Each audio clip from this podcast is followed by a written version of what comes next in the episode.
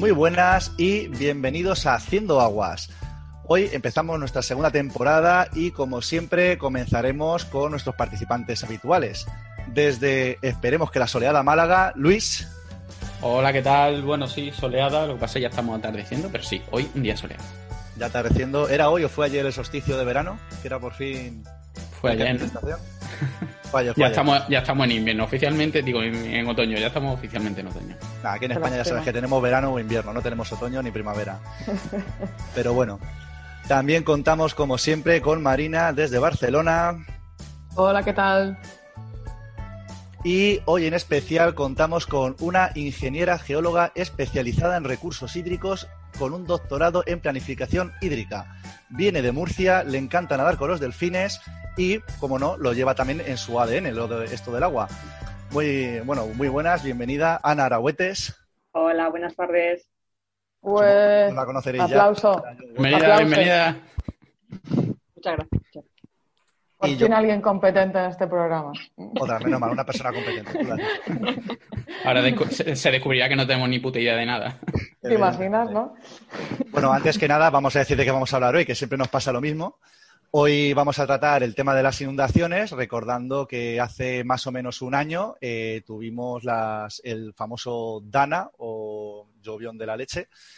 Y vamos a empezar tratando, si os parece bien, eh, por qué es una inundación. ¿Por qué se producen las inundaciones? ¿Alguno se atreve a empezar? Ana, que te vemos ahí susurrando. Bueno, yo creo que tendríamos como dos componentes, ¿no? Por una parte, el proceso natural que podría generar las inundaciones, es decir, todo el agua que caiga, que inunde, y luego todo lo que el ser humano ha generado como un proceso eh, antrópico que propicia esas inundaciones, ¿no? Sí, yo estoy de acuerdo, ¿no? Luis, porque por ejemplo, a nivel de naturaleza, ¿qué tendríamos que tener para tener una, una inundación? Pues, para empezar, mucha lluvia. Bueno, hay veces que con poquita lluvia también, que llover, tiene que también pasa, pero hay que tener en cuenta que hay muchos tipos de inundaciones. Hay inundaciones que no podemos evitar. Si te, te cae bien un huracán y te cae la que te cae, es imposible imposible evitar que, haya inundaciones. Bueno, habría que definir también qué es una inundación, ¿no? ¿Qué consideramos una inundación? ¿A partir de qué altura de agua es una inundación, no? Es, exactamente. ¿qué, es una inundación? Si el río se desborda ya es una inundación, si eso pasa en mitad del monte es una inundación, si pasa en, en una ciudad que empieza a correr el agua por las calles, pues ya considera inundación. Si te mojas los pantalones, ya es quizá es una inundación, ¿no? Bueno, pero tú qué piensas, Luis, ¿no? Porque esto no, puede ser criterio subjetivo, ¿no? Bueno, eh, yo preguntaría, le preguntaría a nuestra, a nuestra Evidentemente, no es lo mismo que yo me moje los pantalones a que te los mojes tú, Luis. La altura ya cambia, ahí la altura de agua cambia. bueno, Está claro, no, puede ser un criterio así. Si en la parte baja de los pantalones más o menos están a la misma altura. Si ya es mojarse el pelo, pues sí, la diferencia entre que tú te mojes el pelo y que yo me moje el pelo, pues lo mismo es medio metro de, altura de lámina de agua. Pero yo, preguntaría técnicamente, ¿no? Porque técnicamente al final hay una inundación, no hay una inundación. Ana, ¿cuándo podemos decir que hay una inundación? Yo creo que es cuando genera algún tipo de daño o paraliza algún proceso que se ocurriría normal. Es decir, por ejemplo, una ciudad te llueve un montón y te paraliza la ciudad de alguna forma o te anega eh, infraestructuras. Entonces yo creo que ahí eso ya lo consideraríamos inundación, para mi criterio. Básicamente el criterio antropocéntrico que tenemos siempre. Totalmente. El criterio de impacto, bueno, está bien. La verdad es que siempre al final consideramos que si en la naturaleza pasa algo, también son procesos naturales. Muchas veces se habla de que las inundaciones, por decirlo así, o la subida de caudal en un río o lo que sea, son necesarias, porque también hay ciertos procesos pues, de limpieza y demás, que, o de movimiento de, árido, muchos procesos que al considerar que es natural, pues la naturaleza se ha formado o se ha esculpido a través de esos mismos procesos, entonces no los consideramos como, como malos. No consideramos que la naturaleza, si pasa eso en la naturaleza, es parte positiva. Y si ya llega y nos toca a nosotros, que muchas veces Claro, es el problema. Y el problema está también que cuando nosotros nos metemos en la zona que no nos compete.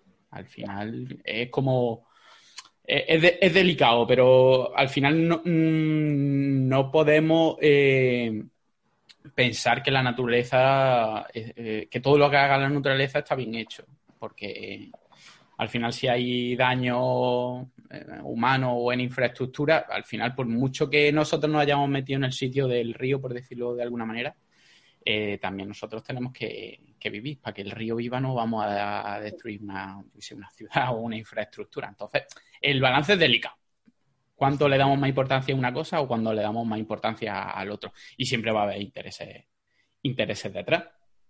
Claro, pero siempre podemos intentar objetivizar un poquito, ¿no? Y para eso estaba lo de los periodos de retorno. Eh, por ejemplo, Ana, cuéntanos un poquito, ¿qué son los periodos de retorno? Pues básicamente lo que representan los periodos de retorno es la probabilidad de que una ocurrencia de un evento vaya a tener lugar en un periodo de tiempo. Es decir, eh, una lluvia de tal caudal o superior va a ocurrir tantas veces en este periodo, de, una vez en un periodo de tiempo. Por ejemplo, si pones a 500 años que va a ocurrir una muy grande, pues dice que en esos 500 años, en algún punto de esos 500 años, no te dice si va a ser el primer año o a los 500, te puede ocurrir una de ese caudal o mayor. Entonces, también te sirve un poco para evaluar qué tipo de, zona inundable estamos hablando. Por ejemplo, si es una zona inundable eh, de alta probabilidad, eh, sí que tomas un periodo de, de tiempo más corto. Pero si es para una zona inundable de inundabilidad excepcional, sí que te vas a un periodo de tiempo mucho más largo, a 500 años, algo así.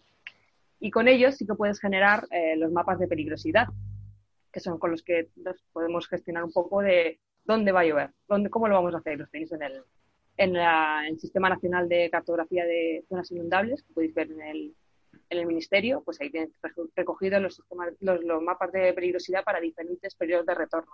Y de ahí puedes evaluar, pues, simplemente para hacer un dimensionamiento de algún tipo de red de drenaje para urbanizaciones, para la vida en general, eh, puedes utilizar esos mapas y ver el periodo de retorno en el que se inundaría.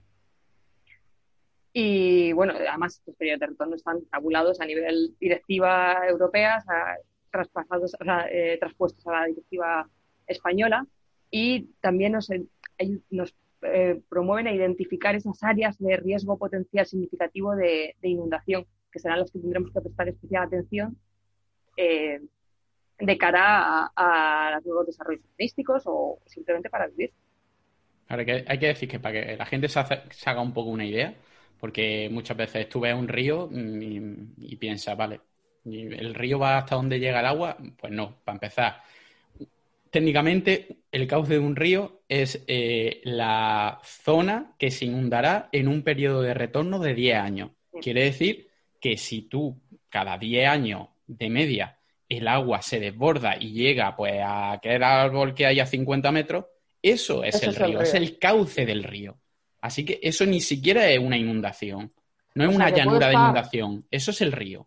Lo que pasa es claro, como andando encima del agua, ¿no? Del río, pero en realidad estoy andando en Claro, tú, claro, posiblemente haya un caminito al lado del río, el típico caminito, el, típico ruta del colesterol que muchas veces se hace al lado del río. La típica. Y que si se inunda, imagínate que se inunda una vez cada 10 años. Pues mira, pues mira, se inundó hace en el 2009, se inundó, pues casi que ni lo recuerda. Y para ti eso no es el río, pues mira, eso sí es, parte O sea que yo puedo decir, estuve andando encima del río Estuve andando por el cauce del río, exactamente. Esta tarde. Claro, de ahí que también se llame. es importante también señalar que el periodo de retorno no significa que vaya a ocurrir una vez cada 500 años o una vez cada 20 años o una vez cada 10. sino que al menos se prevé que vaya a pasar una vez. Es la probabilidad. Exactamente, porque las lluvias que hubo en el 97, que es así que nos acordamos, las del 82, no todos, no sé si el de la Quinta de Naranjito hay ahí, pero se nos queda... ¿Se puede insultar en este podcast? se puede, se puede. Ese es él. Claro, eh, hace poquito de también. Hay que, hay que decir que todo esto, eh, estamos hablando, hemos hablado del cauce que son 10 años y 10 años muy poco. Y luego cuando se quiere estudiar realmente una zona de inundación se habla o de 100 años o de 500 años, ¿vale? Que son periodos mucho más grandes, pero que te pueden pasar igualmente. Al final es una probabilidad. Y hay que decir que esta probabilidad se hace de aquella manera. Es decir, esto no es como una tubería que tú sabes todos los parámetros eh, que están involucrados y al final dices, pues mira, va a tener un caudal de tanto. No, esto lo que se hace es estadísticamente estudiar datos, que muchas veces pues tienes poca cantidad de datos, eh, estudias las lluvias, mm, tienes poco eh, eh, series a, veces muy cortas de, de lluvia, con eso intentas hacer predicciones estadísticas y después de mucha hipótesis, porque claro, la lluvia, cómo llueve, cómo se distribuye en la cuenca donde te vaya a llover, eh, cómo, cómo responde al terreno, todo eso al final, todas esas esos parámetros que le meten mucha incertidumbre al sistema, al final te va a dar un caudal en el punto en el que tú quieres ver si se va a inundar o no. Al final, si, si nosotros tuviéramos registro de 100.000 años de lluvia, pues entonces podríamos empezar a, tener alguna cierta certidumbre. Ahora, pues a lo mejor tenemos, eh, pues yo, por ejemplo, en Málaga, el, la, eh, el pluviómetro que más tiempo tiene, el del, el del aeropuerto, que tiene, no sé si son 80 años. Y 80 años de lluvias, cuando tú estás eh, obteniendo datos de lluvias máximas anuales, al final se te queda, se te queda un poco casi en nada. Entonces, estamos haciendo una serie de, de estimaciones. Y luego esas estimaciones, al final, estamos viendo cómo se transforma esa lluvia potencialmente en una inundación que dependerá pues de por dónde pase el agua, de las características del terreno, que van cambiando los usos del suelo. Ahora le mete una ciudad. Es decir, son muchas incertidumbres las que se... Y, y nosotros intentamos llegar al máximo posible, pero claro, al final muchas veces eh, o no puede o no hay dinero para los estudios, los estudios se han hecho de aquella manera, porque al final no es lo mismo que tú que yo quiero hacer una zona de inundabilidad de una ciudad, por ejemplo, y no es lo mismo que yo tenga un levantamiento topográfico hecho perfecto a que utilice un modelo en el que me eh, dan la elevación de cada punto cada en una celda de 10 por 10 metros. Este es tu momento de reivindicación, ¿no, Luis? Sí. Son tus, tus dos minutos de, queja, está bien. No, al final eso Desde aquí lanzamos una petición para tener más datos. Desde el, punto de, desde el punto de vista técnico, eso para los que hacemos o hemos hecho, bueno, hacemos estudios de inundabilidad y demás, por una parte te descarga un poco de responsabilidad, porque si tú haces el estudio de una tubería y por ahí no pasa el caudal que tiene que pasar y te dice, mira, yo es que he comprobado y se supone que los parámetros que tú has calculado estaban ahí, entonces que me ha hecho mal los cálculos. Pero ya cuando empieza a meterle probabilidad y no probabilidad y demás, a nadie, le, a nadie le han dicho, oye, que este, esta lluvia es un periodo de retorno de 75 años y según tú calculaste para 100 no se iba a inundar y se ha inundado. Eh, pues no, eso, eso no pasa. Y se supone que mientras, mientras utilices la, eh, eh, la, legislación que te dicen cómo calcularlo y demás y esté bien hecho, pues por ahora es a lo máximo que podemos, que podemos llegar. Claro, pero también ahora están viendo que ahí está cambiando los patrones de lluvia, entonces tienes que reajustar otra vez todos esos modelos. Claro, cambio, cambio climático. Exactamente. Ahora cógete tú toda la serie de datos y dices, vale, esta serie de datos nos valían, pero es que está cambiando el tiempo, está cambiando el clima. Eh, y ahora como metemos eso, incorporamos encima, si era complicado, ahora como que lo complicamos más. Entonces, ¿qué hacemos? más, sí.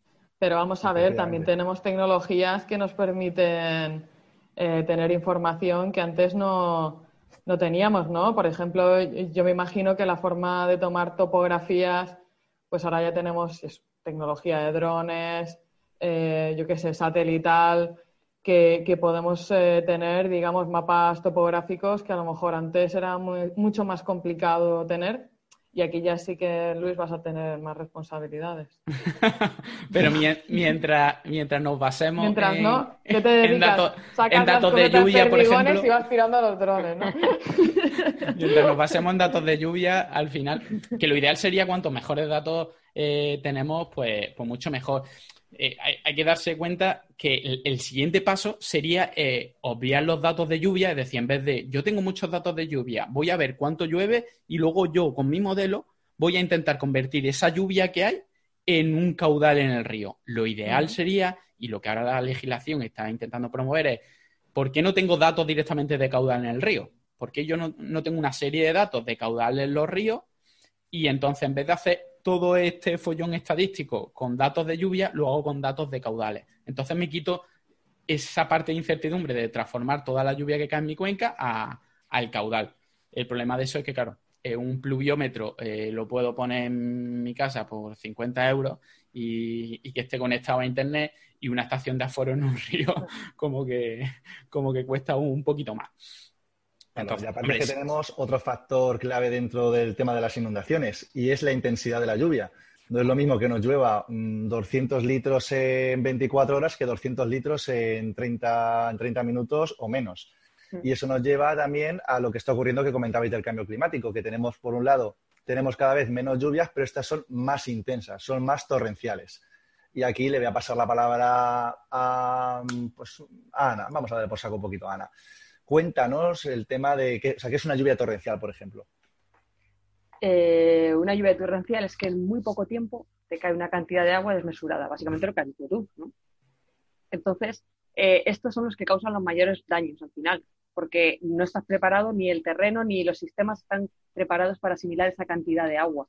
Entonces, ¿qué pasa? Pues inundas en ciudades, tienes todos los colectores eh, desbocados totalmente, desbordados, perdón, en terrenos totalmente inundados. Y ese agua va arrastrando y va para abajo. Y tenemos además la, la escorrentía que baja de cabecera a las partes finales del, de los cauces, van destruyendo y arrastrando todo. Y un ejemplo perfecto lo tienes en la Dana de, de 2019, de aquí de la región de Murcia y de Comunidad Valenciana, que como veías como arriba más o menos se fue controlando cuando estaba cayendo la mayor parte, bueno, una gran parte cayó en la zona alta, en cabecera de Cuenca del Segura, pero la destrucción al final estuvo abajo, en la zona de la desembocadura de Guardamar o en la zona del Mar Menor. Entonces, aparte, pues es un ejemplo bastante claro de lo que puede dañar una, una lluvia torrencial, por ejemplo. También puedes definirlo en función de dónde estés.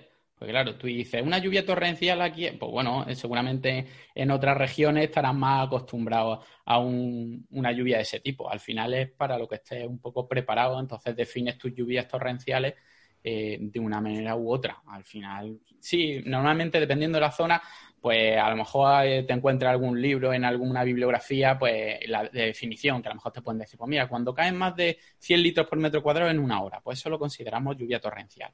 Pues habrá zonas en las que para, mm, están acostumbrados y eso pasa normalmente, y otras veces incluso dentro de España. Tú hablas en diferentes zonas y, por ejemplo, en la zona de, del Levante, una vez escribí un artículo y llamé a a Valencia incluí el Levante español y se cabrearon conmigo, no sé por qué, pero bueno, dejamos como eh, Murcia, eh, Comunidad Autónoma Valenciana, Comunidad Valenciana, perdón, y Cataluña, en esa zona, por ejemplo, por las lluvias torrenciales hay datos de lluvia muchísimo más grandes que, por ejemplo, por ejemplo en Málaga o, en el interior.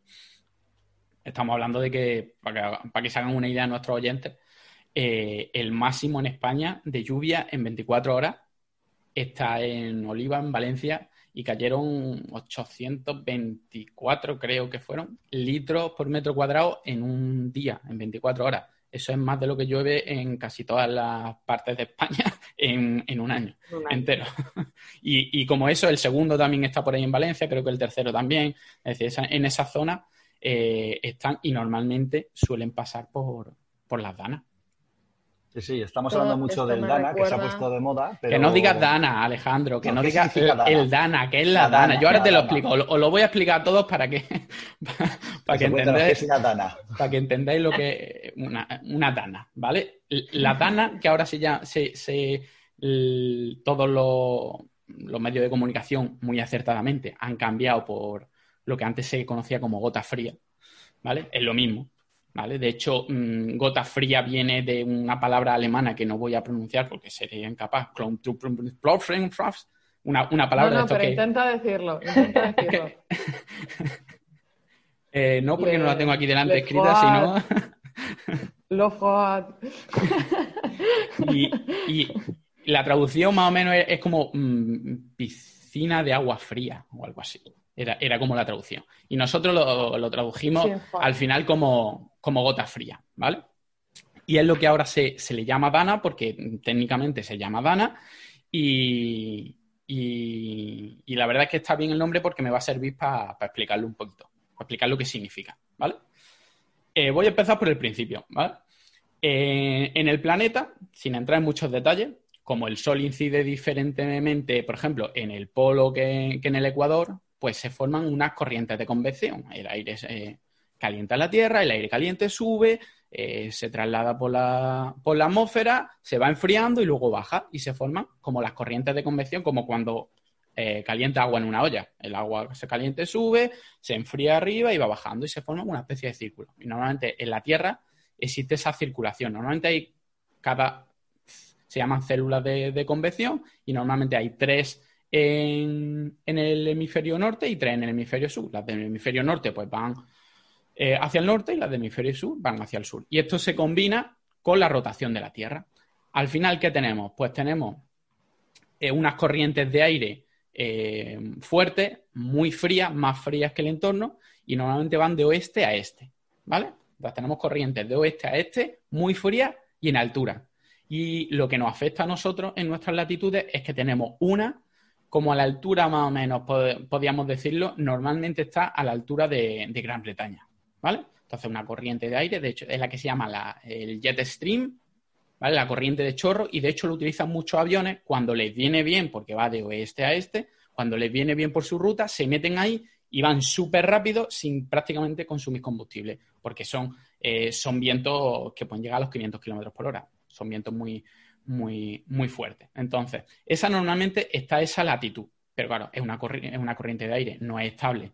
Y se forman, si tú ves un mapita, ¿vale? Y ves un mapita en el que se ponen las temperaturas del aire en altura, ¿vale? En altura estamos hablando de unos, de unos 8.000 metros, ¿vale? Se pone la temperatura del aire y ves por colorines, lo típico. Más rojo, lo que vemos muchas veces en las noticias. Más rojo, pues más calor. Más azul o verde, eh, más frío. Eh, cuando hablemos de, frío, y normalmente no se habla en meteorología de frío, sino de, presión. Entonces, un aire con poca presión es un aire más frío y un aire con más presión es un aire más, más, más cálido, más caliente. Es como lo típico de los gases perfectos que estudiamos en el instituto.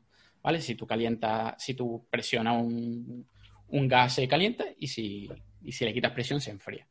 Entonces, por eso es la D de depresión, ¿vale? De Dana. Dana, la D es depresión, ¿vale? Entonces, ¿qué le pasa a esta corriente, este jet stream? Hay veces que le salen como protuberancias, ¿vale? Y aire frío en altura que baja hacia las latitudes como hacia España, ¿vale?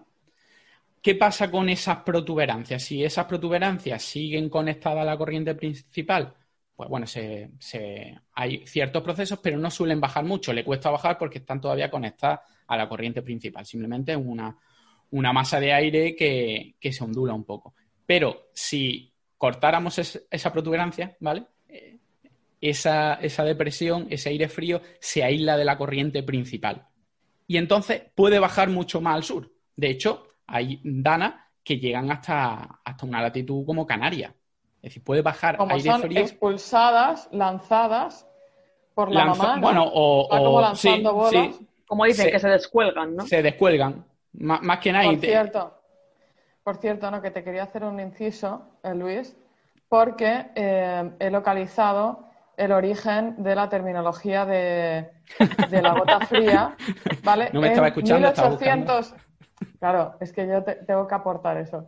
En, 1886, en la escuela alemana, que es mucho más fácil de pronunciar que el francés, que introdujo la, idea de Kaltutropfen. Ah, y se lo pronuncia perfectamente, yo no sé por qué me criticado, vaya. Aquí no hay ningún alemán que nos lleve a la contraria. Eh, cuya traducción al, castellano es gota de, aire frío. Bueno, esa, traducción no, no sé yo. Yo no. Bueno, es, alemán. Eso como gota y piscina, una gota de. Eso una gota no es nada. ¿eh? Estamos hablando de volumen gordo. Pues entonces tenemos, ¿vale? Tenemos esa piscina o gota de aire frío que está en altura, que está despegada de la corriente principal, por lo tanto, se puede mover mucho más libremente y puede llegar a, zonas más abajo. Entonces, ya tenemos una depresión, el aire frío, tiene baja presión, está aislada, por lo tanto, se puede mover más libremente, ¿vale? Y ahora algo muy importante, ¿vale?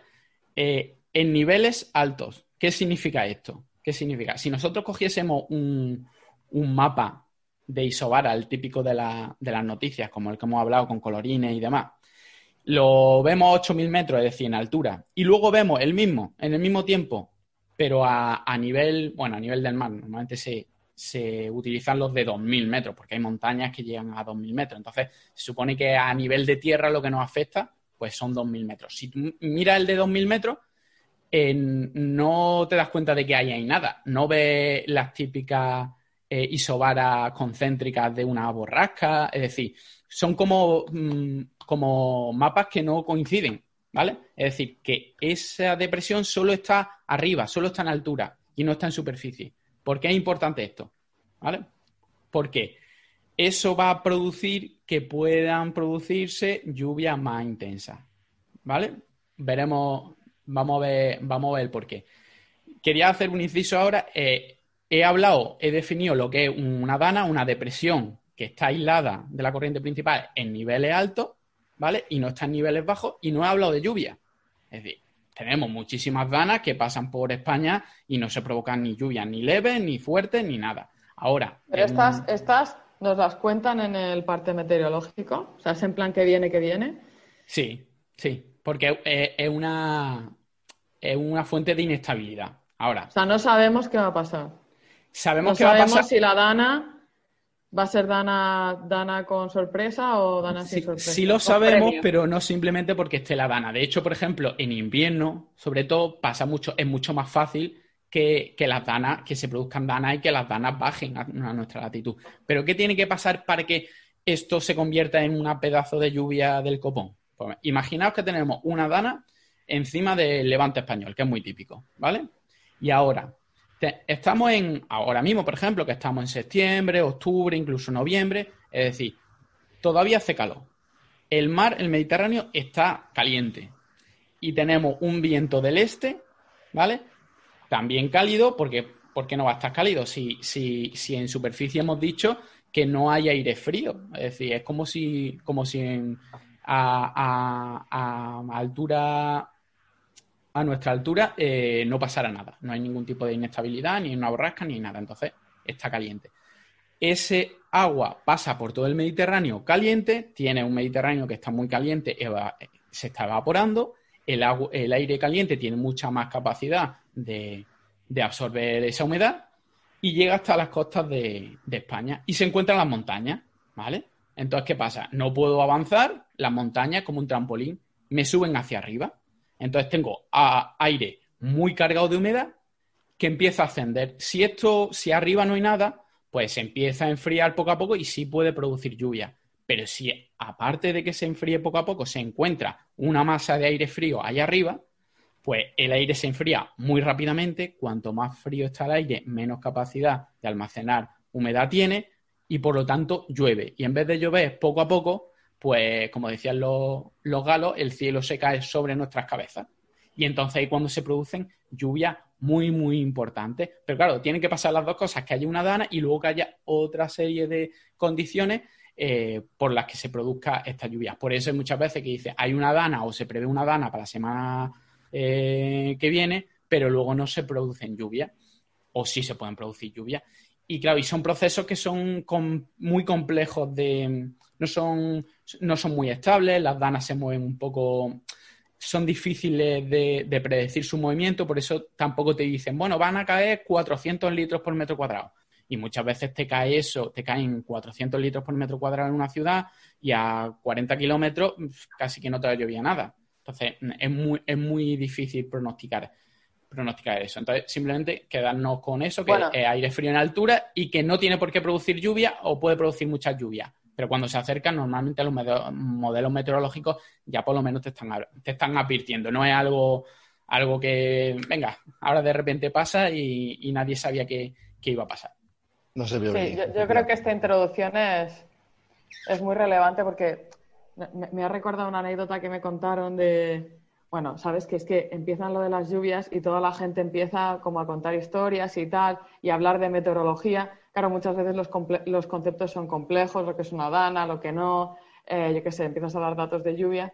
Y, me contaron que, una persona llegó, estaban, estaban desembarcando en, una isla, en, Baleares, y entonces eh, anunciaron, oye, pues ha habido unas unas lluvias bastante importantes en la isla, han caído 200 litros eh, la pasada noche, así que por favor, cuando vayan pues, por los senderos, eh, tengan cuidado, así que, claro, eh, esta persona mira así y dice, hombre, a ver, 200 litros para la isla entera, no me parece tanto. Pero, pero oye, que es un poco como que, que, hay muchísimos conceptos que están hilados al mundo de las inundaciones, que cada vez se habla más y la gente, pues no, se mete también en, la, en, la, en los temas de las unidades y demás, pero que también hay mucha confusión, ¿eh? Imagínate esta persona, ¿no? Diciendo, joder, 200 Hombre, si, litros. Si, le dijeron 200 litros así, mm, tiene toda la razón, más razón que un santo. A mí me dicen, han caído 200 litros. Y digo, pues 200 litros mm, repartí en una de estas, eso no es nada. Lo mismo no tiene la culpa eh, el hombre o la mujer y la culpa la tiene el que lo dijo. No sé, estoy tratando de mantener la, sí, hombre. la confidencialidad. dilo, dilo, avergüénzalo aquí. No, no, no, no. No, no, no. Bueno, chicos, entonces con esta introducción que nos ha metido Luis con su clase magistral, eh, ¿qué factores serían clave para conseguir evitar estas inundaciones? Ana, ¿qué opinas tú? Cuéntanos. La madre del cordero. Como especialista. Venga, solucionanos ya las inundaciones de España para Claro, ya, directamente. Pues yo creo que habría que buscar la tendencia a la naturalización de, las, de los, sobre todo de los entornos urbanos, o por lo menos en lo que, la medida que se pudiese. Entonces ya hablasteis en un podcast de, los SUDs, ya hablasteis de ese tipo de medidas verdes que a lo mejor pueden mitigar. Ahora, evitar por completo, hay algunas que no vamos a poder, no es lo que decíais antes, que no podemos prever cuánto va a llover. Pero bueno, sí que podemos prepararnos en la medida de lo posible. Entonces yo votaría, pero vamos, al 100% por la, por la tendencia hacia la naturalización. Pero vamos, a ver, os escucho a vosotros a ver qué tal, ¿Qué opináis vosotros? Yo voy a hacerme un poquito radical y voy a coger la solución de los chinos. Movemos la ciudad entera. Bueno, pero ¿a dónde mueves? ciudad? ¿A dónde moverías tu ciudad? A la Mancha. Que no allí, allí, no hay problema nunca. Pero... al, lado de tus, de tus patatas. Exactamente. ¿Y qué harías sin el mar? ¿Eh, Alex? Uf, quita, quita. Ah. que está la playa.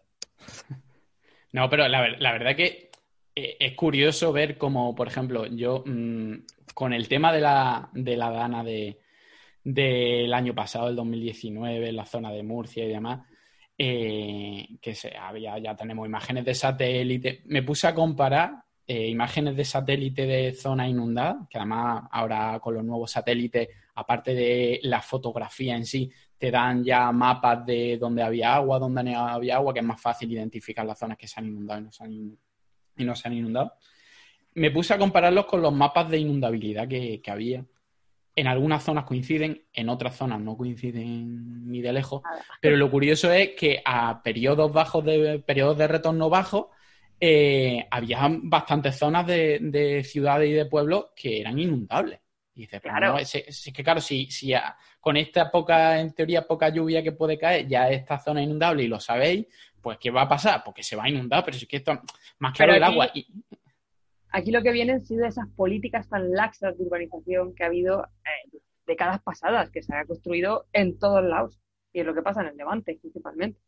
Claro, pero pasa en todos lados. Lo que pasa es que en, el Levante muchas veces, mm, donde hay problemas, donde están los problemas más cerca, pues al final dice, pues es que claro, es que se veía venir. Yo, por ejemplo, mm, os puedo contar un pequeño caso de, una zona, yo soy de Jaén, y lo típico en zonas de interiores es tener como a lo mejor una segunda residencia, mm, no en la playa, bueno, ahora hay más gente que la tiene en la playa, pero como en la afuera, al lado de los ríos, zonas durante, las que eh, hay más frescor durante, durante el verano. Entonces, muchas veces son zonas no legales, por no llamarlas ilegales, en, cerca de los ríos, porque eso te da eh, un frescor y baja la temperatura, te puede bajar la temperatura a 5 grados eh, por la noche, que eso en ciudades de interior es, muchísimo. Y hay veces que hay problemas de inundaciones. Y, hubo una zona muy concreta en la que se planteó hacer una presa, una presa de laminación para evitar esas inundaciones en una zona que era ilegal. Y el ayuntamiento llegó a plantearle que les construía en otra zona casas a todo el mundo cuando sus casas ya son ilegales para evitar hacer la, presa. Y la gente decía que no. Y claro, yo pensaba, eh, mira, que es que son sus segunda residencia, que se las tiréis, ya está, que, que no hay que, tampoco, que a lo mejor es tu primera residencia y le tienes que dar una solución habitacional, pero tú un chalet que te has montado al lado de un río y que va a hacer que, construyan una presa en un río, eh, no, tiene ningún, no tiene ningún sentido. Yo creo que hay, si no llegamos a ese tipo de soluciones drásticas en zonas más eh, que afecten menos, ¿cómo va a meter mano una ciudad? ¿Cómo le va a decir? Además que normalmente la gente que vive cerca eh, de los ríos en zonas bajas y demás, muchas veces lo vimos en, la, en la Dana de Murcia, son gente con menos recursos económicos. Al final, ¿qué hace? Pues quitas la ciudad, quitas eh, la mitad de la ciudad, pues eso va a ser complicado, pero mm, al final lo tienes que hacer. ¿Qué, va, ¿Qué vas a hacer? ¿Que la, ¿Va a esperar a que la ciudad se vaya inundando? Bueno, si es cada 50 años, pues mira, en 50 años hay muchas elecciones y pasa, y pasa mucha gente por ahí. La, la, cuestión planteada yo, creo que es muy relevante, ¿eh? porque al final, em, como comentaba Ana, si nos enfrentamos a eventos que cada vez van a ser más frecuentes, más inciertos, con cambios de patrones, y lo que estamos viendo es que los impactos sobre la sociedad suelen ser asimétricos y que no hay unas soluciones a día de hoy, ya no, ya no nos estamos contemplando el tema infraestructural, que lo, lo comentaremos también, pero también todo lo que son soluciones más a nivel de gobernanza, ¿no? De cómo tú articulas unas soluciones en un contexto de impactos que son asimétricos a nivel social, que afectan más a un sector de la población que otro y que, que esa población resulta que encima es vulnerable en muchos ejes, ¿no? Entonces yo creo que esto es un, o sea, que las inundaciones, que en principio parece que es un problema meramente, pues, eh, de, resolución técnica, pero que sin embargo hay una serie de consecuencias y que se nos agravan un montón en, en el contexto de cambio climático a las que hay que dar respuesta. Yo creo que es, fundamental que ahora mismo se pongan las soluciones encima de la mesa, se empiezan a hacer pues todo el acopio de datos, de información, gracias a las nuevas tecnologías que tenemos para poder, sobre todo, dar solución y salida a nivel social. Efectivamente, como comentas, desde el punto de la gobernanza. El problema es que como ya tenemos construidas las ciudades, pues, ¿qué infraestructuras podríamos poner, Marina, por ejemplo? Cuéntanos tú. Bueno, pues em, efectivamente, ¿no? Como comentaba, al final, eh, cuando hemos pensado en, inundaciones o en riesgo de inundaciones, eh, lo primero que nos viene a la mente sería un poco todo el ámbito de, las, de, la, de la ingeniería quizá más, más, más convencional, ¿no? Lo que diríamos soluciones de cemento, ¿no? Hormigón a Hormigonazo. Eh, lo que se llama ingeniería dura, infraestructura gris, eh, todo lo que es el ámbito, pues eh, lo que nos viene al imaginario ¿no? cuando pensamos en esto, las, lo que son las presas, em, diques, canales, em, otro tipo, bueno, terraplenes, es decir, todas aquellas construcciones em, que, nos, que nos vienen a la mente, ¿no? más basadas en lo que es eh, ingeniería civil tradicional, para en un momento determinado, pues, contener eh, una, una, cantidad de agua que se, está, que se está dirigiendo, que se quiere, digamos, gestionar de otra manera. ¿A qué es lo que nos estamos moviendo? Y ya un poco comentaba, comentaba Ana este tema, es el, es el de las soluciones basadas en la naturaleza. Em, este tema que eh, al final encontramos que se encuentra transversal, ¿no? Las, la renaturalización, las soluciones basadas en la naturaleza, cada vez más transversales en, la solución de los problemas de las ciudades, eh, contempladas de manera muy prioritaria en todo lo que es el plan, del Green Deal europeo, con un foco muy importante en que las ciudades tienen que ser medioambientalmente eh, amigables, eh, que tienen que devolver una serie de biodiversidad, de que tienen que tener una, una experiencia ciudadana conectadas con la salud, la calidad del aire, la calidad del agua. Bueno, pues todas estas, estas soluciones eh, basadas, digamos, en, reducir el riesgo, pero basado en, la, en, el fomento de los ecosistemas, ¿no? que sería en todo ese ámbito de, soluciones lo, que se ha llamado infraestructura verde. ¿Vale? Em, luego está un ámbito que a mí, me, a mí personalmente me gusta, creo que es un poco traer lo, lo mejor de los dos mundos en muchas ocasiones, que son las soluciones más híbridas, ¿no? las que combinan eh, una parte de, la ingeniería, digamos, dura eh, que no tiene por qué ser mala, es decir, en, muchas situaciones da, soluciones bastante, bastante, digamos, determinantes ¿no? a un problema, eh, con eh, una parte más verde, digamos, tenemos, tenemos ejemplos. En, en este podcast en alguna vez hemos hablado de la, de la, Marjal, por ejemplo, que es una, una, solución híbrida de este tipo, ¿no? en la que hay una parte de, de depósito, pero también hay una parte que busca un poco esa renaturalización y zonas más verdes y, y un poco la, la, vuelta ¿no? a lo que sería un, un sistema natural. Entonces, bueno, em, este ámbito de soluciones viven cada una en, en, su ámbito. Creo que la combinación de las mismas es, es válida para, para, la solución, pero desde luego yo sí que lo que quiero, lo que quiero focalizar, y esto lo estamos viendo en los, en los planes europeos de reconstrucción tras la COVID, eh, una fuerte, fuerte eh, apuesta de la Unión Europea por las soluciones basadas en la naturaleza, por eh, las soluciones que sean amables con la biodiversidad y, como decía, calidad de vida en las ciudades, que, que, tiene mucho que ver con la experiencia, es decir, que yo tengo la marjal versus tener un depósito gris, em, pero que además mejore la calidad del aire, la calidad de las aguas y, demás. Yo creo que aquí deberíamos de diferenciar un poco entre lo que es ciudad y lo que es naturaleza. Es decir, al final las soluciones son, son distintas. Eh, soluciones basadas en la naturaleza, la naturaleza no tiene sentido. lo que tiene sentido es, que la naturaleza que hay sea, se, se, comporte como se tiene que comportar. Al final, cuando tú tienes en una ciudad, lo que te llueve dentro de la ciudad lo tienes que gestionar. Pero en lo que te llega de un río a una ciudad, en cuanto llega a la ciudad ya, ya es tarde, ya, ya vas tarde. Lo que tienes que intentar es que eh, agua arriba eh, la cuenca se comporte como se tiene que comportar. Y estamos hablando de casas que están mal puestas y demás, pero muchas veces lo que están mal puesto no son las casas, sino las huertas, las zonas de cultivo y demás. Si estamos hablando de que en un periodo de retorno de 10 años es lo que es el cauce del río, pues hay veces que hay cultivos metidos en la zona del río. La llanura de inundación, que por eso se llama llanura de inundación. Exactamente. exactamente. Y, que, a lo mejor, venía muy bien, ¿no? Para regar. Claro. que, está muy bien que, que, esa zona que se puedan utilizar, ¿vale? Perfecto. Si además las va a tener como media 10 años eh, sin que se te inunde, por eh, decirlo de alguna manera. Pero sabes que de media cada 10 años se te va a inundar. Por lo tanto, no tenga algo que se te vaya a inundar. Eh, si tienes una ciudad, pues pon zonas en las que se puedan inundar. Si tú tienes un campo de fútbol al lado del río y cada 10 años se inunda el campo de fútbol, no pasa nada. Es un campo de fútbol, la gente no va a estar jugando al fútbol.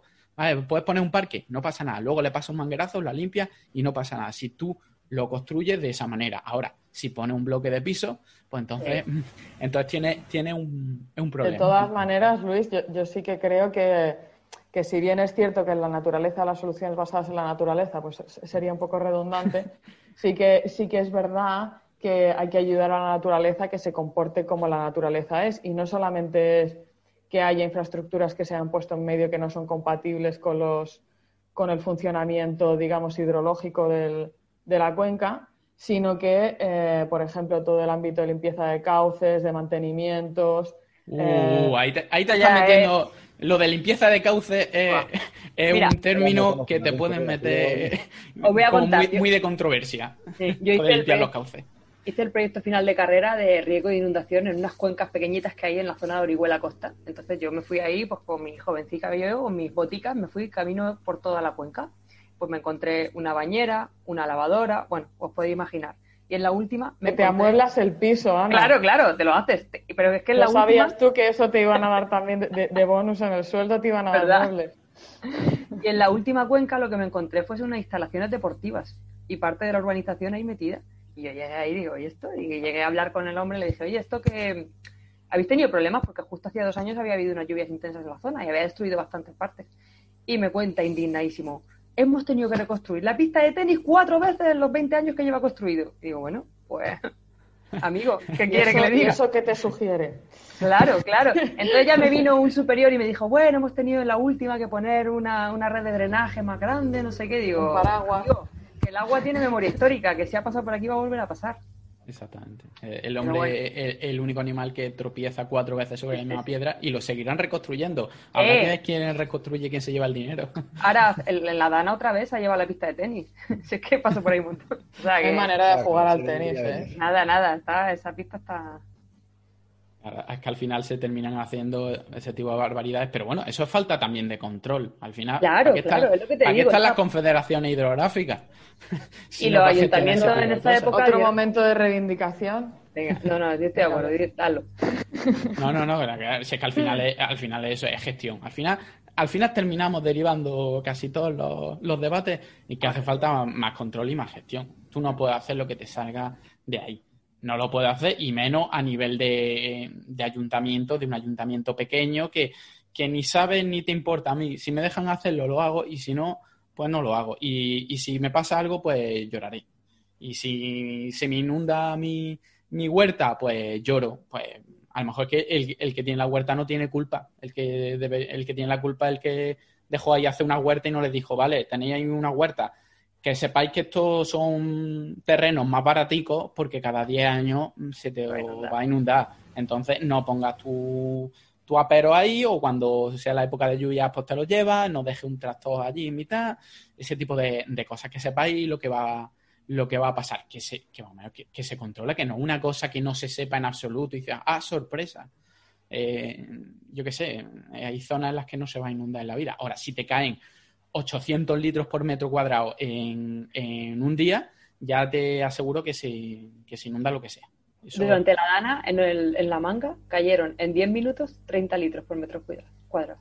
Es que, claro, es que fue una, de las partes del evento máximo, fue así. Es que eso, eso ni te lo imaginas. Claro. Eso que te lo, te lo caiga, eso, por eso, por eso yo creo, Luis, que en ese sentido, o sea, que, que coincido con lo que dices, pero quizá eh, es un poco duro, ¿no? Porque al final es como hay ciertas actividades que han estado consolidadas durante mucho tiempo, eh, hay gente, pues, quiere decir que el riesgo que asumías era uno, em, ahora, claro, la, la, foto cambia, ¿no? Y con eso también, quiero decir, los problemas que eran pequeños ahora pueden ser muy grandes y eso no era necesariamente algo que pudiera prever nadie, ¿no?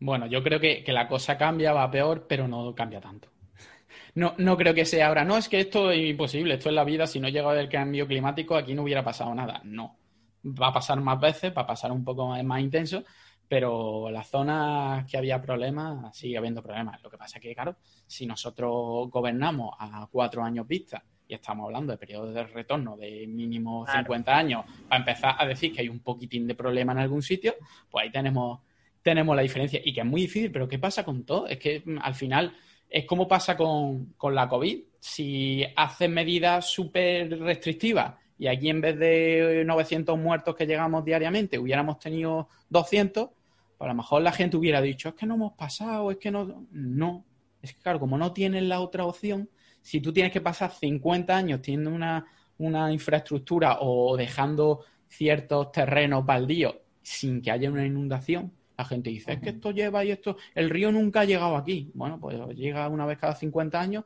y la lía. Entonces mm, es, muy complicado, muy complicado venderlo. Y como se pueden, al final, el tiempo te hace que nadie esté vivo para, para que puedas echarle las culpas. Es que esto hace 50 años. Pues encima, si a eso le, le juntas lo otro, es muy, es muy, es muy complicado. en este, cuando son procesos tan largos, eh, aparte de que es muy complicado todo técnicamente, es muy complicado todo desde el punto de vista de la gobernanza. Desgraciadamente. No quiero sonar que sí. Eh, no, no, eh, en cualquier caso, creo que es, un poco lo que decía, ¿no? Que, al final, cuando los problemas vienen y los problemas se recrudecen, también son muchas veces oportunidades de poner soluciones. Em, yo creo que estamos viendo en, el proyecto de reconstrucción verde, como mencionaba antes, europeo, porque estamos en un momento histórico. Esto no hay que olvidarlo. O sea, estamos en un momento histórico. Lo que, se, lo que no se haga ahora probablemente no se va a hacer en mucho tiempo. Eh, ahora se van a poner en los próximos años soluciones con un foco muy medioambiental eh, a muchísimos de los problemas que, que, existen. Y va a haber una, una estrategia muy eh, coordinada a nivel europeo para solucionar una serie de problemas que sabemos que existen. Uno de ellos son los eventos climáticos extremos.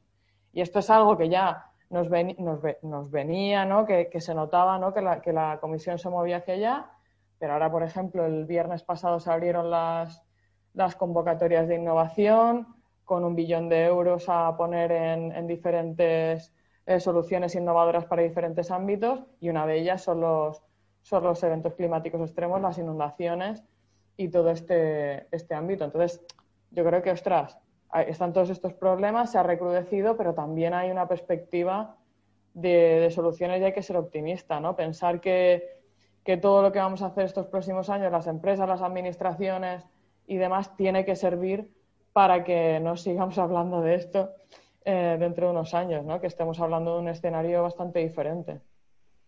Sí, sí, como dicen, un problema es un problema mientras se habla de él. y, a veces, si no se habla de él, puede ser el problema. a veces porque se ha solucionado y no lo, y no lo comenta y ni siquiera lo celebra, porque ya no, no es un problema, por lo tanto, ni, ni te das palmadita en la espalda por haberlo arreglado, y hay veces que simplemente se oculta. Y, justo, lo que, justo lo que acaba de decir Luis, eso pasa aquí en Alicante mucho, que a raíz de las lluvias del 97 se hizo un plan director de antirriadas, valga la redundancia, y ha habido veces que ha llovido más que en el 97, pero como no ha habido inundaciones, la gente dice, va, no ha llovido tanto. Pero sí, sí, ha llovido más incluso, pero claro, no ha habido efectos. Gracias a las, a las obras que se han hecho, no se ha notado. Pero bueno, en fin, punto y seguido con esto. Eh, Ana, me ha gustado mucho la, curiosidad que has contado respecto a lo de las instalaciones que se han encontrado, porque eso realmente pasa mucho. Eh, ¿Qué más cosas podemos encontrar así graciosas, curiosas respecto al tema de las inundaciones? Graciosa. Algo gracioso con respecto a las inundaciones. Bueno, pues mira, te voy a decir una cosa graciosa, pero no tiene nada que ver con infraestructura. Es que dentro de todo el trajín que hubo con la, con la DANA aquí en Murcia, pues la gente sacó la imaginación. Y lo que te encontrabas por la calle era pues gente con su canoa paseando, que al final sacaban a la gente para sacarla de las zonas que se habían inundado, parecía de, de coña ya. Pero ahí lo tenías, ¿eh? eso, es gracioso, macabro. En, Málaga, en Málaga pasa, porque en Málaga, en el paseo marítimo, hay veces que se inunda y siempre está alguno que se da un paseíto por el paseo marítimo con su, con su canoa. Claro, claro. El, día, siguiente la foto, la foto en todos los periódicos y en el mismo día pues la foto en todos los WhatsApp. Y Exacto, Twitter estaba ardiendo en ese día. Eh. Exactamente. Eso, eso, eso pasa, pero claro, hay veces que pasa, dependiendo de la ciudad, cuando llueve muchísimo, que hay veces dice, joder, eh, pues no tiene tanta gracia. Y otras veces, como en Málaga, por ejemplo, que hay veces que se inunda con cuatro gotas, porque también es una ciudad, primero, que las infraestructuras no están como deberían de estar, y luego que es una, una ciudad a nivel del mar y que no tiene demasiada pendiente en su parte final pegando al mar. Entonces es más difícil drenar. Si junta una cosa con la otra, pues al final tiene estas típicas inundaciones que, bueno, que pueden provocar algún problema, pero más que se inunde algún garaje o algo así, que no son problemas eh, demasiado grandes, pero sí, es lo típico que te encuentras, que de repente te llueve y te vas por un polígono y te encuentras un palmo de agua en un polígono. Simplemente porque está en una parte baja y pues el drenaje no funciona. Y como en Málaga se supone, como muchas otras zonas de costa, que nunca llueve, porque tú piensas, no, si aquí nunca llueve, pues hacen las infraestructuras como si nunca lloviera. Que vivimos en pues, zonas que no sabe llover, como dicen por aquí. Exactamente. cuando llueve, llueve todo el tirón, pero que para eso somos, nos olvidamos muy pronto, tenemos la memoria muy corta. Pues sí, la verdad es que sí, se nos van olvidando. En fin, por ejemplo, Marina, si tú nos tuvieras que decir cuál será el top 5 de inundaciones, así a nivel histórico, ¿te atreves a enumerarlas? Vale, esto sí, sí. Yo tengo, yo tengo una lista. Yo tengo una lista de las, de las cinco inundaciones top de la historia. Son algunas espeluznantes. Eh, mm, te dan ganas de ponerte el chubasquero nada más que leer. Eh, la primera, la más grande, o sea, ¿por dónde queréis que empiece? Por la primera. Yo quiero que voy a empezar, No, voy a empezar por la más grande. Es, que, es que Esa no es la primera. No, no, no. porque, porque es impresionante esta. Vais a flipar. Y luego eh, vamos hacia abajo. No debería ser de la quinta a la primera. y el ganador es. Ya, pero me, puede la impaciencia. Entonces. Entonces no va a aparecer corto cuando digan, no, se inundaron 84.000 kilómetros cuadrados. Eso no es nada comparado con la. Venga, en fin, fijaos lo que pasó hace 20.000 años. Joder. Hace 20.000 años, hace 20.000 años, hace mucho tiempo, parece un chiste, ¿no? Pero, pero básicamente, eh, la, mayor inundación de la historia se produjo en, este horizonte de, histórico. Básicamente lo que pasó fue que había un río, ¿vale? Cayó un glaciar enorme encima que bloqueó ese río y entonces generó un lago glaciar. Y esto, pues, como que no pasaba nada, no pasaba nada y aquello se empezó a llenar de agua hasta que en un momento determinado, pues el glaciar se desheló, digamos, esta presa no glaciar se, se deshiela y entonces cayó toda el agua que no os podéis imaginar. O sea, 17 millones de, 17 millones de metros cúbicos de agua por segundo. ¿Eso cuántas piscinas olímpicas son? Que si no, la gente no se hace una idea. o sea, en fin. Eh, para, para, que os hagáis una idea, os, os, imagináis Oregón y Washington, los estados. Son enormes estados, son como grandes como países. Inundó esos dos estados. Y los, los historiadores han sabido que se generó esta inundación porque encima de montañas han aparecido piedras que se llevó el agua y entonces estaban, estaban allí. O sea, una inundación que, no te la pierdas. Em, la segunda inundación pasó en, Rusia al final de la última era del hielo también, por este, por este tipo de, fenómeno muy, muy similar. Eh, en este caso, 10 millones de metros cúbicos por segundo. Y como veis, hay una, tema, una temática de, glaciares en el tema de las inundaciones. Uh, glaciares em, ¿El qué? Glaciares chungos, menos mal que aquí no, no gastamos de eso. Pues sí, sí. Y entonces, el, el, número, el número 3 es curiosa porque no se, produjo, no se produjo por un, volcán, por un glaciar, sino por un volcán, eh, que hizo también como este efecto, ¿no? entró en erupción, se vació eh, se llenó de agua, pero cuando el, terreno se erosionó, también cayeron muchísimos, en este caso un millón de metros cúbicos de agua por segundo. Eh, y eso también hace 10.000 años. O sea, em, os podéis imaginar que en este momento las, poblaciones humanas que este agua estaba arrasando no eran muchas, ¿sabes? Pero aún así, pues eh, impresionante, ¿no? el impacto. El 4 eh, ya nos toca más cerca, ¿vale? En 1953 eh, hubieron unos diluvios en el Amazonas eh, que causaron su, desbordamiento, que básicamente generaron un flujo de 370 370.000 metros cúbicos de agua por segundo. en fin, imaginaros que es el río Amazonas, que es uno de los ríos más inmensos del mundo, eh, responsable del 20% de la descarga de agua dulce del planeta, pues eh, imaginaos lo que es el desbordamiento de este río. ¿En, qué punto dice el Amazonas se desborda? Cuando llega a dónde? los pedazos de... ¿Cuál es su llanura de inundación? Exactamente. Exacto. Eh, y la quinta es la gran inundación del río Mississippi de 1927, como sucedió en América, pues la han, hecho un buen marketing, la gran inundación del río Mississippi, em, que es la inundación más destructiva en la historia de los Estados Unidos de América. Eh, movió 65.000 metros cúbicos de agua al segundo y, básicamente pasó lo del Amazonas, pero en el río Mississippi. ¿Vale? El, el nivel del agua del río Cumberland superaba los 17 metros. Madre mía. No nada, ahí. Vale. Y estas son las cinco mayores inundaciones. Fuente, la fuente de Wikipedia. Esperemos no tener que entrar aquí pronto. Creo que iba a contar una, va a parecer que es nada, vamos, estas son 16.000 metros cúbicos por segundo, comparado con tu millón y 8 millones, esto no es nada. 16.000 metros cúbicos, eso es. Eso es cuatro ya que me lo propuesto, lo voy a contar porque es curioso. Llovieron 600 milímetros, pero por metro, o sea, 600 litros por metro cuadrado, eh, a lo largo de 700 kilómetros cuadrados. Aguas arriba del pantano de Tous en lo que viene siendo el río Júcar. ¿Qué pasó? Que el día 20 de octubre de 1982, que fue aquella riada, aquella primera así gorda que algunos recordamos, dígase Luis, pues... no, que eh, yo nací ese año, que no me acuerdo. Te acuerdas, te acuerdas, ahí estaba ya. Total.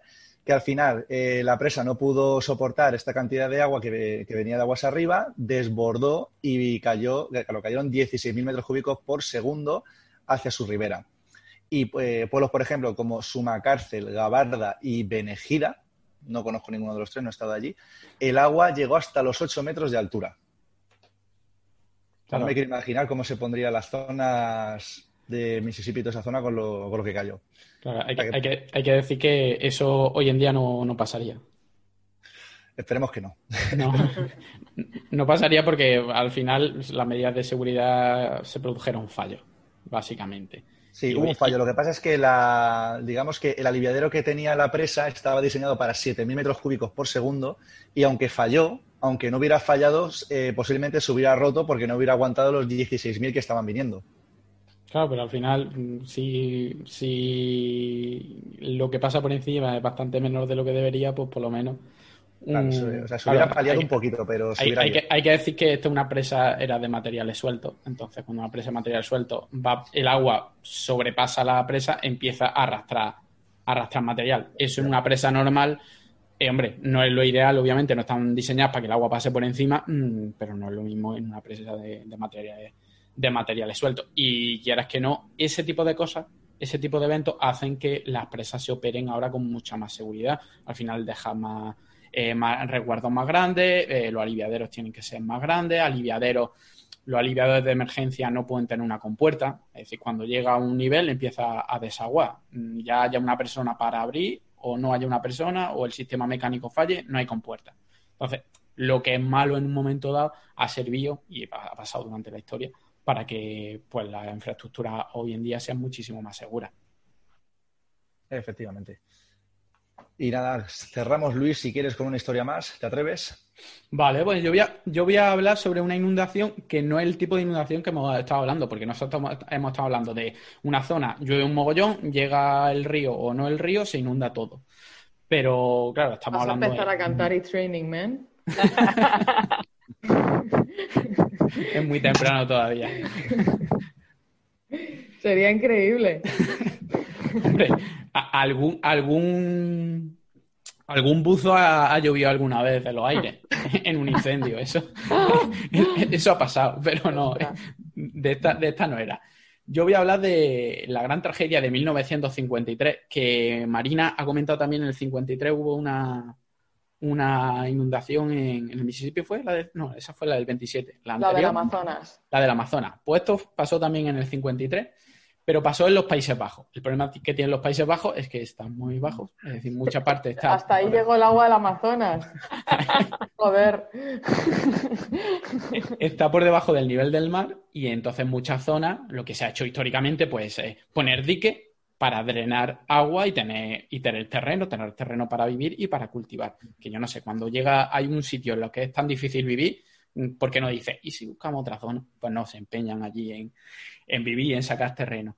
Pues lo que pasó es que se juntaron muchos factores. Una pedazo de tormenta, eh, una marea viva, marea alta, total.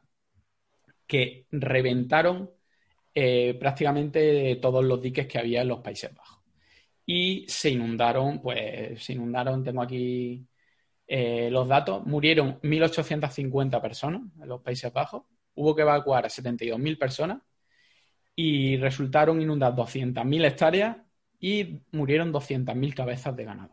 El agua llegó a alcanzar los 4,55 metros en todos lados. Es decir, no es una zona de un río, de una ciudad, no es que el agua del mar subió a los 4,55 cuando muchas de las zonas no es que estuvieran a nivel del mar, es que estaban por debajo del nivel del mar. Es decir, fue, un, un absoluto, una absoluta tragedia y a partir de ahí se inició lo que se llama el Plan Delta. Y el Plan Delta recoge todos los diques que hemos visto en la tele, impresionantes diques que hay en, en los Países Bajos, que permiten en un momento cerrado, porque los diques, a lo mejor la gente no lo sabe, pero los diques normalmente están abiertos para que haya para que el agua entre y salga, para que básicamente no sea una piscina putrefacta y al final no haya ni, vida ni, nada. Y solo se cierran cuando hay un. Eh, se prevé que suba mucho el nivel del mar. Eh, unos proyectos de infraestructura brutales y que en este caso son absolutamente necesarios. Otro tipo de, inundaciones que, por, suerte, esa a nosotros, es, más complicado que, no, que nos afecte. Mira, pues curioso. Esta historia sí que me ha dado ganas de ponerme el chubasquero, la verdad, más que las de Marina. Eso de que cuente historias de hace 20.000 años se me queda un poco lejos, pero esta me más, más cercana. Bueno, eh, está más que ponerte chubasquero. Los estados de América que arrastró piedras hasta encima de montañas. Pero en América eso está Que de repente te encuentras una playa encima de una montaña y... ¿Sabes? Por el amor de Dios. Bueno, di que en Madrid tienes fósiles de conchas, o sea que te sirve. Efectivamente. Muy bien, pues oye, esperemos que los, bueno, los que nos estén escuchando no pasen frío ni se les quite las ganas de pegarse una buena ducha, un baño, o lo que sea. Y con esto yo creo que casi vamos a ir cerrando ya por hoy, ¿no? Faltan las recomendaciones. ¿Recomendaciones? ¿Cómo recomendaciones? Que luego siempre se nos, se nos olvida y vamos a hacer alguna recomendación. Venga. Sí, venga, Luis, arranca tú. ¿Qué nos vas a recomendar? Venga, yo os recomiendo. ¿Qué voy a recomendar? Pues una peli y una serie. Últimamente siempre hago eso. Además, mm, una, primicia, dentro de unos cuantos capítulos tendremos un especial sobre, sobre cine. Así que. A que te machaco todas las, todas las Recomendaciones. El que me va a machacar tú a mí. La recomendación. Si voy primero, yo te la puedo recomendar, machacar. Voy a recomendar algo que posiblemente toquemos. Es una serie de Netflix, la recomiendo porque tiene que ver con el agua, tiene que ver con algo que también me interesa bastante, que es el espacio, los viajes espaciales. No porque sea tan buena, porque ya hablaremos un poco, pero es un poco americanada, un poquito sensiblera dentro de lo que cabe, pero son de viajes espaciales, viaje a Marte y la acaban de estrenar y seguramente en Netflix lo, lo veréis lo veréis como recomendaciones, que es Away. ¿Vale? De la oscarizada, ¿cómo se llama la? De, es Hilary Swan, de Million Dollar Baby y Boys Don't Cry. Y, y, la verdad que está muy bien, sobre todo en el tema del agua, porque dentro, sin hacer mucho spoiler, hay como un problema grave con el agua en la nave durante la primera temporada. Así que por esa parte se salva. Por otra Madre parte, mía tendría yo para darle un poco de cero y para criticarla. Pero os la recomiendo y, aquí lo del grupito deberíais de ir echándole un vistazo porque hablaremos de ella. Me la apunto, me la apunto. Yo la he visto y es lo que dices tú. Tiene ahí controversia de emociones, pero es recomendable. Muy bien. Ana, ¿y tú qué nos recomendarías? ¿Canción, pues, película? Un libro. Además, lo estaba leyendo justo cuando ocurrió la Dana y vais a ver que viene perfecto. Se llama Sakura, de Matilde Asensi. Matilde Asensi hace muchos libros históricos con un poco de ficción y os la recomiendo en mogollón. ¿Es, eh, ¿es nuevo? Eh, es nuevo, salió el año pasado. Es que yo me he leído bastante de, esta mujer. Bueno, pues el último, porque yo soy muy fan de esta mujer y ya ni siquiera veo la sinopsis. Directamente si hay uno suyo lo compro. Bueno, pues ¿Sakura con K? Sakura. Sakura. Como la cazadora de cartas, esa serie que había, pues Sakura. Ah. Sakura es Sakura es cuando caen las, flores del cerezo en Japón. Exactamente. Pues te veo puesta, ¿eh? Sí, sí, sí. Bueno, pues esto habla de, de, la relación de, Vincent Van Gogh con Japón, ¿vale? No voy a contar más para que lo leáis. Simplemente Vincent Van es Japón, que bueno, pues tuvo su contacto y su tendencia japonesa, ¿vale? Y eh, uno de los capítulos se desarrolla en los Jikans. ¿Sabéis lo que son los Jikans? No. ¿Habéis oído hablar de ellos? Pues los Jikan son los túneles, unos túneles enormes y tanques que hay debajo de la ciudad de ah, Tokio. Vale, vale. Es que ha, dicho G-Cans y yo como escrito es G-Cans, pues yo lo pronuncio así, el. Pues G-Cans, perdón. No, no, no, yo a lo, a lo, a lo, a lo bestia. Sí, pues son estos túneles y, tanques que, que, sirven como, vamos, de la mayor defensa que tiene Tokio para las inundaciones, los tifones, una burrada se llaman la Catedral Subterránea de Tokio. Sí, sí, eh, está guapísimo. si quiere la gente que busque solamente imágenes, sí, sí, G-Cans, como suena, y, es, brutal. alucinante. Brutal. Y, bueno, pues un capítulo sucede en los G-Cans. además deciros que se pueden visitar, que además tienen rutas guiadas y tal, pero solo es en japonés, así que os ponéis con el japonés o, un traductor. bueno, seguramente Marina lo tiene. subtítulos. Y ya está. Matilde sí, ya sabéis. Qué guay. Pues oye, eso me lo voy a apuntar. Muy bien, Marina. ¿Nos vas a cantar hoy? no, hoy no, hoy no, os canto. Hoy os voy a recomendar dos cosas. Em, son dos cosas que me han gustado este verano y tienen algo que ver con el agua. Algo, algo.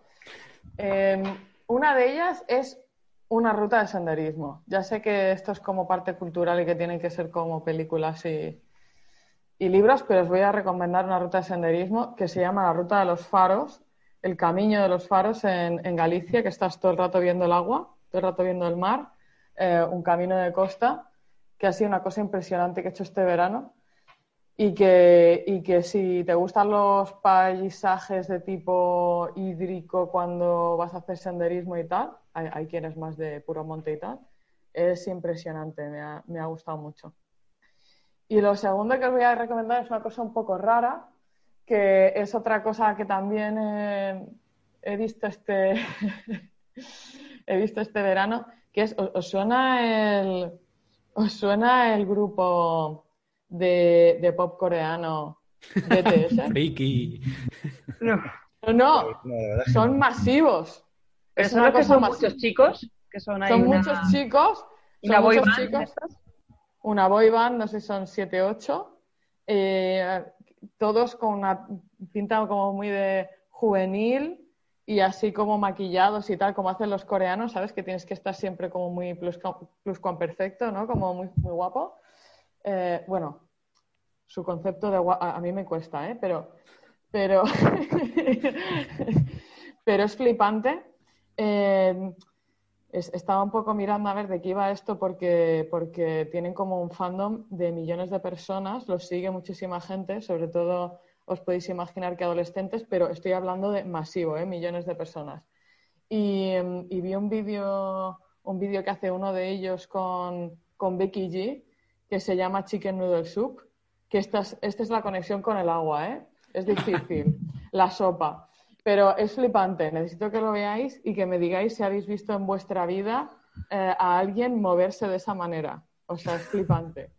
Eh, esta gente, las, las coreografías que hace, además cantan todo el rato en coreano. No te piensas tú que, que cantan en inglés ni nada, no, no, en coreano. El tío este que es el, el que sale en este vídeo es el coreógrafo principal del grupo y, me, y vamos, vi el vídeo 20 veces, lo enseñé, ¿sabes? nadie me hacía mucho caso, pero es como, tío, esto, esto es un fenómeno, ¿sabes? Esto va a cambiar, esto va a cambiar algo, no sé qué, pero algo. El Gangnam Style se va a quedar en, en mantillas. Chicken Noodle Soup. Qué bueno. Pues nada, y yo os voy a recomendar un libro, ya que este verano me he hinchado a leer. No sé por qué, me ha dado por leer. Y no sé si habéis visto, bueno, habéis leído el libro o habéis visto la película del silencio de la ciudad blanca. El libro muy bien, la película no tanto, pero bueno, está, creo que está en Netflix o en, o en Movistar, la, la podéis buscar. Pues resulta que es una trilogía y la segunda parte está muy curiosa, se llama Los ritos del agua y no os pienso decir ni de qué va. Si queréis lo leéis porque está curiosa. ¿Es, la que está ambientada en Vitoria? Eh, sí, exactamente. Está todo en el norte. Te vas a hinchar a ver eh, nombres vascos, frasecitas y palabras hechas en vasco, pero vamos, está muy bien el libro. Y recomienda el, el segundo libro. El segundo libro. A ver, recomiendo los tres, recomiendo los tres, pero en concreto el que más Pero tiene con habría que leerse el primero, ¿no? ¿Recomienda leerse el primero para poder llegar al segundo? No, no, no hace falta. Puedes ¿No hace falta? el segundo. En las tres primeras páginas ya te pone al día de lo que ha pasado en el primero. Ah, vale, vale. En, en Previously pone Previously. Exactamente. Y te cuenta- Vale. Pues os recomiendo ese. Muy bien, y con esto, pues ahora ya sí cerramos el programa de hoy y, como no, vamos a hacer nuestra frasecita de siempre, que creo que al final la temporada anterior no explicamos el porqué y dijimos que lo íbamos a hacer. No, ya lo explicaremos al final de esta temporada. Sí, ¿no? Nos esperamos una temporada más. Sí, esta temporada, sí, para que la gente lo- que, se mantenga ahí. Expectante. Sí, cliffhanger. Pues nada, como ya sabéis, buenas noches, Cuenca. Buenas noches, Cuenca. Buenas noches, Cuenca. Buenas noches, Cuenca. Ay, ay.